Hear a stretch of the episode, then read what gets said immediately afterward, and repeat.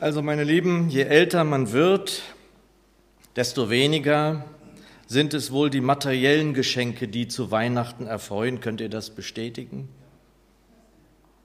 Als Kind war das ja unfassbar wichtig, was wir so zu Weihnachten bekommen. Natürlich auch alles so drumherum, die Plätzchen, die Kerzen, der Schnee, der Weihnachtsbaum.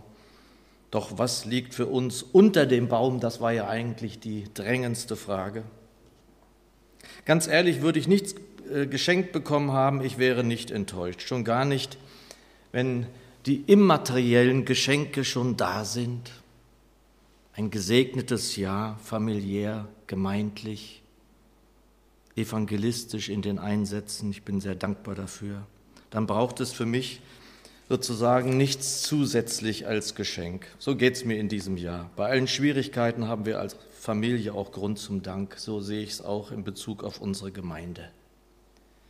Wir haben ein aus meiner persönlichen Sicht besonders gesegnetes Jahr hinter uns. Der Geist wirkt erkennbar an und in dieser Gemeinde, die wir lieben, der wir angehören dürfen. Doch worauf kommt es nun an? Wie darf oder sollte es weitergehen? Der Herr will und wird sein Werk an uns vollenden. Und der Apostel schreibt wahrscheinlich aus dem Gefängnis heraus, ziemlich sicher im Winter 54, 55 nach der Geburt Jesu, möglicherweise zu ähnlicher Zeit wie jetzt an die Gemeinde in Philippi, also 1. Philippa, Philippa 1, zu Beginn seines uns überlieferten Briefes Philippa 1, die Verse 1 bis 11. Und ich lese sie uns in der Elberfelder Übersetzung.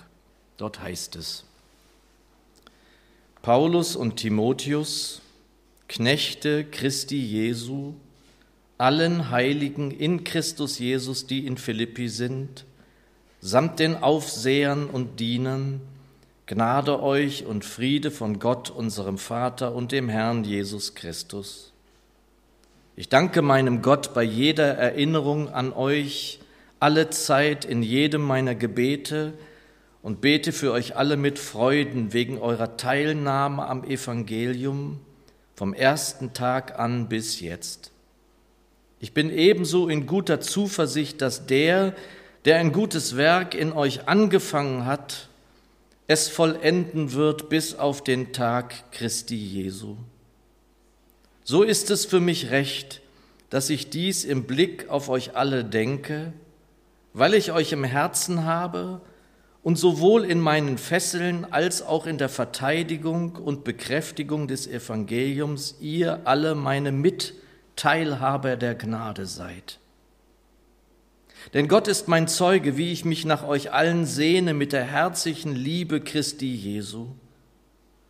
Und um dieses bete ich, dass eure Liebe noch mehr und mehr überreich werde in Erkenntnis und aller Einsicht, damit ihr prüft, worauf es ankommt, damit ihr lauter und unanstößig seid auf den Tag Christi, erfüllt mit der Frucht der Gerechtigkeit, die durch Jesus Christus gewirkt wird, zur Verherrlichung und zum Lobpreis Gottes. Ich danke dir, Herr, für dieses Weihnachten. Ich danke dir für dein Hiersein. Du bist hier unter uns. Du segnest uns so segne uns dein Wort. Amen. Nun, es wird hier niemand unter uns sein, der das nicht will, also dass das so gute Werk, das der Herr in uns angefangen hat, es auch zur Vollendung bringen wird. Er will und wird dies bis zum Tage Christi Jesu, wie meine Zürcher übersetzt tun. Wir können ahnen, dass dies der Tag sein wird, an dem Gericht gehalten wird über diese Welt. Wir werden, davon können wir laut 1. Thessalonicher 4 ausgehen, dann entrückt bei ihm sein mit dem Auferstehungsleib, von dem wir auch in der letzten Bibelstunde sprachen. Da ist das Weltgericht noch nicht vollendet, aber wir sind am Ziel unserer Pilgerschaft, wenngleich das Heilswerk damit auch noch nicht beendet ist, denn wir wissen ja, dass es eine neue Erde und einen neuen Himmel geben wird. Wir werden dort auch nicht den Rest der Ewigkeit auf Wolken umherfahren, jeder mit einer Harfe bewaffnet und Luja schreien, auch wenn wir hier fast alle Bayern sind, die hier sitzen. Das ist dummes Zeug. Es wird nicht wenig zu tun sein in dieser wunderbaren neuen Welt, die der Herr für uns entstehen lässt, für seine Heiligen, die er herausgerufen hat. Der Brief beginnt mit Worten, die eigentlich jeder Predigt vorangehen sollten. Gnade sei mit euch und Friede von Gott, unserem Vater und dem Herrn Jesus Christus. Ist denn Gnade etwas, das man einem oder mehreren wünschen muss, damit sie diese erhalten, diese Gnade? Es ist wohl wie ein Segenswort. Die Gnade darf und soll allen zuteil werden, damit niemand außerhalb der Gnade stehen muss. Im Lieblingslied meines Vaters, hatte ich euch schon mal gesagt, stellt der Lieddichter die Frage, ob ich in der Gnade stehe, ob ich folge, wie er führt. Und darum soll es also auch in dieser Predigt gehen. Wir dürfen uns wünschen, dass wir ganz und gar in dieser Gnadensonne stehen. Wir wissen leider, dass es auch geschehen kann, aus der Gnade zu fallen. Wir sind zur Freiheit berufen und nicht dazu, uns sozusagen das Gesetz neu aufzubürden. Das sollten wir nicht. Denen, die das versuchen, spricht Paulus in Galater 5 zu, dass sie aus der Gnade gefallen sind. Darum soll es jetzt nicht gehen, vielmehr darum, dass die Gnade mit uns ist. Gnade mit euch und der Friede von Gott, unserem Abba, dem lieben Vater und unserem Jesus Christus.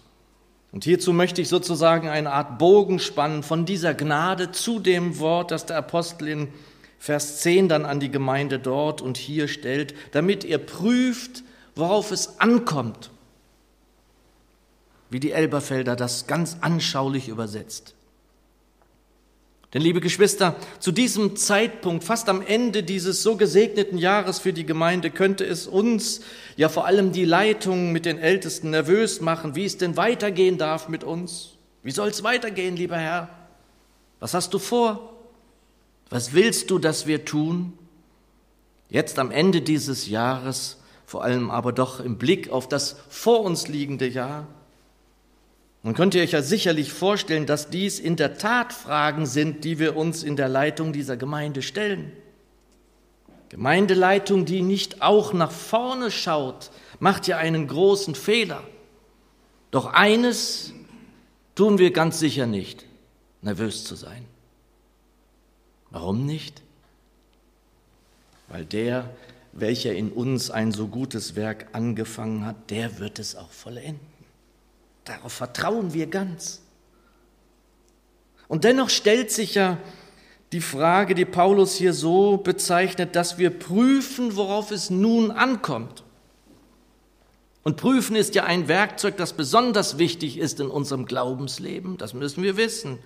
Wir sollen prüfen, das Gute behalten. Und wir prüfen wie? Wir prüfen, indem wir uns zum Beispiel austauschen untereinander im Gespräch bleiben miteinander. In unserer Gemeindeleitung ist das ständig so. Auch innerhalb der Woche sind wir im Gespräch. Und auch in der Gemeinde, im Gebet, in der Schrift, die ja unser Maßstab ist, und dem Geist der Weisheit, dem Heiligen Geist. Gehen wir dann so vor, dann werden wir auch erkennen, Stück für, Stück, worauf es nun ankommt. Nun dürfen wir uns also fragen, wie es darin weitergehen darf, dass das so gute Werk vollendet wird an und in uns. Und meine Lieben, der Apostel gibt hier klare, offensichtliche Hinweise, vielleicht auch verborgene, wie das so geschehen darf. Und so verstehe ich zum Beispiel auch diesen eigentlich eigentümlichen Beginn des Briefes, wie ich finde, als ich es las. Wie würde ich denn einen Brief an eine Gemeinde verfassen? Liebe Geschwister, liebe Gemeinde in Gelnhausen, denke ich, würde ich schreiben oder in Aschaffenburg. Nicht so Paulus, der auch Timotheus mit zu Protokoll sozusagen gibt. Warum auch immer er dies tut, er schreibt so weiter. Paulus und Timotheus, Knechte Jesu, an alle Heiligen in Christus Jesus, die in Philippi sind, samt den Vorstehern und Dienern. Warum macht er das? Nun, wir können das selbstverständlich nicht wissen, aber sicher auch ahnen.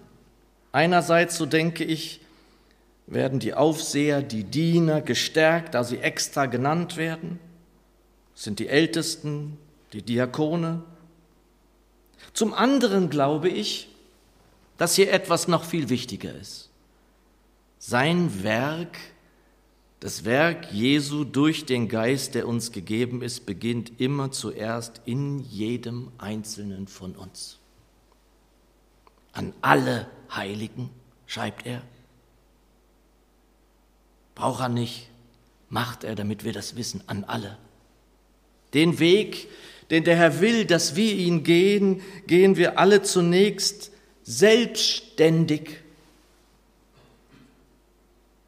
In meiner Jugend gab es ein Lied, das haben wir oft gesungen und meine Frau erinnerte es auch dieser Tage. Sag Ja zu Gottes Wegen. Und wir können ja denken, na klar, sage ich Ja zu Gottes Wegen, zu seinen Wegen. Und auch in diesem alten Lieblingslied meines Vaters stellt sich diese Frage, wenn vielleicht auch anders formuliert, weil aus anderer Zeit. Das sei alle meine Tage, meine Sorg, und meine Frage, ob der Herr in mir regiert, ob ich in der Gnade stehe. Das hatten wir gerade. Oder stehe ich in der Gefahr, aus dieser Gnade herauszufallen? Ob ich zu dem Ziele gehe, gehe ich da wirklich hin? Ob ich folge, wie er führt? Und in den 70ern klang das dann so in dem Lied, typisch 70er finde ich, sag ja zu Gottes Wegen. Manchmal will dein Herr, dass du bestimmte Wege gehst. Er braucht Leute so wie dich. Und es fällt dir schwer, weil du die Führung nicht verstehst und du fragst, Herr, warum ich? Sag ja. Sag ja zu Gottes Wegen. Gottes Wege sind immer gut. Und wir sind nicht anonyme Gemeinschaft, und schon gar nicht in dieser Gemeinde Masse. Du, ich, wir sind gemeint. Jede, jeder von uns wird hier gefragt. Liebe Schwester, lieber Bruder, folgst du, wie er dich führen will? Die, die sich von seinem Geist leiten lassen, die der Heilige Geist treibt, wie es in Römer 8 heißt, die sind seine Kinder. Sag ja zu Gottes Wegen, seinen ganz persönlichen Weg mit dir. Und niemand soll da denken, dass er zu jung oder zu alt dafür sei.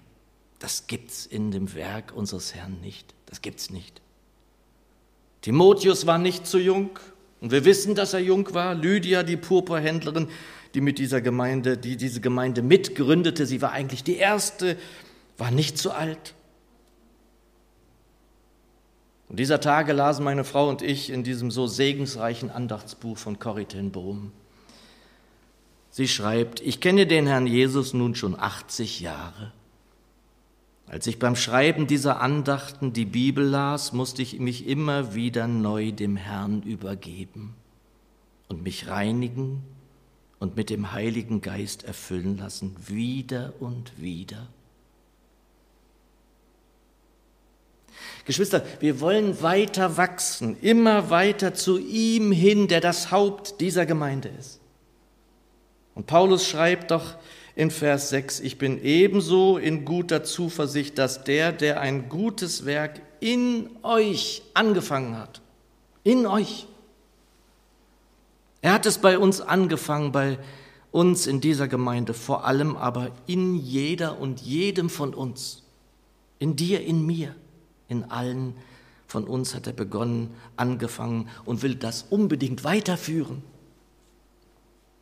Und wir haben uns nicht einmal ausgeliefert an diesen wunderbaren Herrn Jesus, vielleicht vor der Taufe, und das war es dann sozusagen. Wir haben Corrie eben gehört, sie hat das geschrieben, als sie 80 war, wieder und wieder. Liebe Schwester, lieber Bruder, gib dich wieder hin neu dem, der es in dir vollenden wird und will. In Römer 6, Vers 13 heißt es, dass wir uns, unseren Leib, nicht der Sünde zu Werkzeugen der Ungerechtigkeit hingeben sollen, sondern gebet euch selbst hin als solche, die aus Toten lebendig geworden sind. Halleluja. Und eure Glieder Gott zu Werkzeugen der Gerechtigkeit. Gib dich ihm ganz hin, voll Vertrauen, zum ersten Mal oder ganz neu. Und dann in Römer 12, sechs Kapitel weiter wiederholt Paulus dies ein weiteres Mal, indem er uns aufruft, unsere Leiber als wohlgefälliges Opfer hinzugeben. Und wir dürfen wissen, dass das nicht nur der Leib ist, das sind wir ganz. In uns will er sein Werk vollenden, dafür dürfen wir uns ihm ganz hingeben. Und es ist gut zu wissen, wie er mit uns wirken will. Wie er das will. Hudson Taylor sagte das einmal. Ich war gewohnt, Gott um Hilfe zu bitten. Dann fragte ich Gott, ob ich ihm helfen könne. Am Ende bat ich Gott, sein Werk durch mich zu tun. In uns hat der Herr angefangen, in uns, durch mich und dich will es vollenden. Sag ja zu Gottes Wegen. Frage jeden Tag neu, ob du so folgst, wie er dich führen will. Und meine lieben, Paulus führt dann weiter aus, dass er voller Liebe sei für die Geschwister der Gemeinde in Philippi. Ich liebe das, was er da schreibt, Vers 8. Gott ist mein Zeuge, wie ich mich nach euch allen sehne, mit der innigen Liebe Christi Jesu.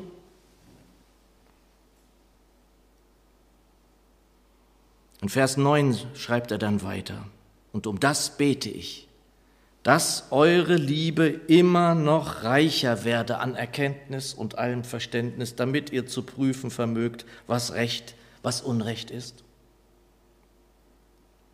Und das werden wir immer wieder sehen, in diesem Jahr ganz stark, wie ich finde, liebe Geschwister, wo auch immer wir zum Wesentlichen den Schriften des neuen Bundes geführt werden, kommen wir an einem nie vorbei, an der Liebe. Die Liebe muss bleiben. Haben wir sie nicht, dann ist das alles nichts, was wir hier machen. Und das ist es nun, worauf es ankommt, wie der Apostel es sozusagen sagt. Meine Zürcher übersetzt jenes, was Recht und was Unrecht ist, die Elberfelder übersetzt und andere, wie, wie ich finde, besser, damit ihr prüft, worauf es ankommt. Bleiben wir in seiner Liebe, der Liebe unseres Erlösers, dessen Erscheinen wir jetzt voller Ehrfurcht und voller Freude feiern dürfen. Bleiben wir so in seinem Wort, bleiben wir so in ihm, dann ist es möglich, dass wir wirklich voranschreiten dürfen, darin das Werk in uns vollenden lassen zu dürfen. Er tut es in uns. Und wir dürfen aus meiner ganz persönlichen Wahrnehmung heraus genau das seit geraumer Zeit hier bei uns sehen, erleben wächst unsere Liebe, wird unsere Liebe immer noch reicher. Die Liebe untereinander, an der wir erkannt werden in dieser Welt, in diesem Haus, bei den Mietern, in dieser Straße, in diesem Viertel hier, in der Innenstadt, Stadtmitte, in der Stadt, in die er uns hineingestellt hat. Der Liebe zu diesen Menschen. Lieben wir die Menschen hier